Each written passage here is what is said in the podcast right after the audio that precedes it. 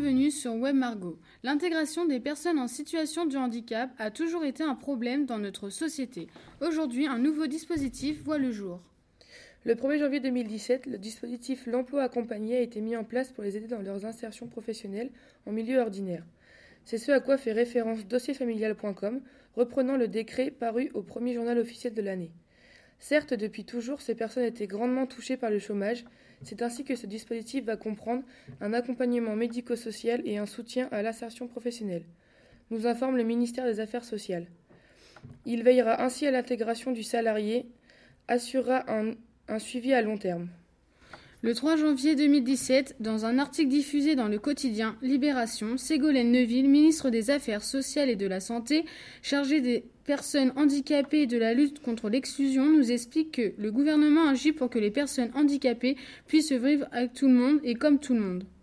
Les personnes ayant un projet d'insertion au milieu ordinaire de travail sont concernées pour ce dispositif d'accueil dès l'âge de 16 ans. Environ 1500 personnes seraient concernées par ce dispositif. Le dispositif a déjà fait ses preuves à l'étranger. Au Royaume-Uni, par exemple, ce système montre une efficacité, grâce à l'article tiré dans le journal endirect.fr le 26 décembre 2016.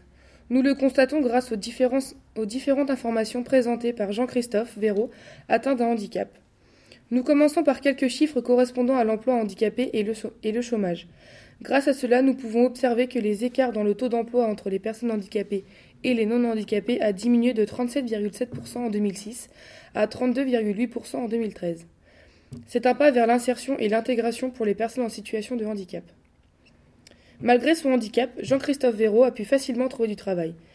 J'ai trouvé un emploi cinq mois après mon arrivée et je viens de changer de job cet été, en juillet pour être précis. J'ai donc plusieurs expériences, je recherche l'emploi en Grande-Bretagne en situation de handicap.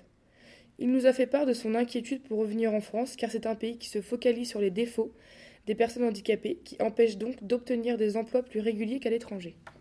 Pourtant, l'association Trinum 44 essaye de remédier à ce sujet en proposant différents emplois après un an et demi de travail.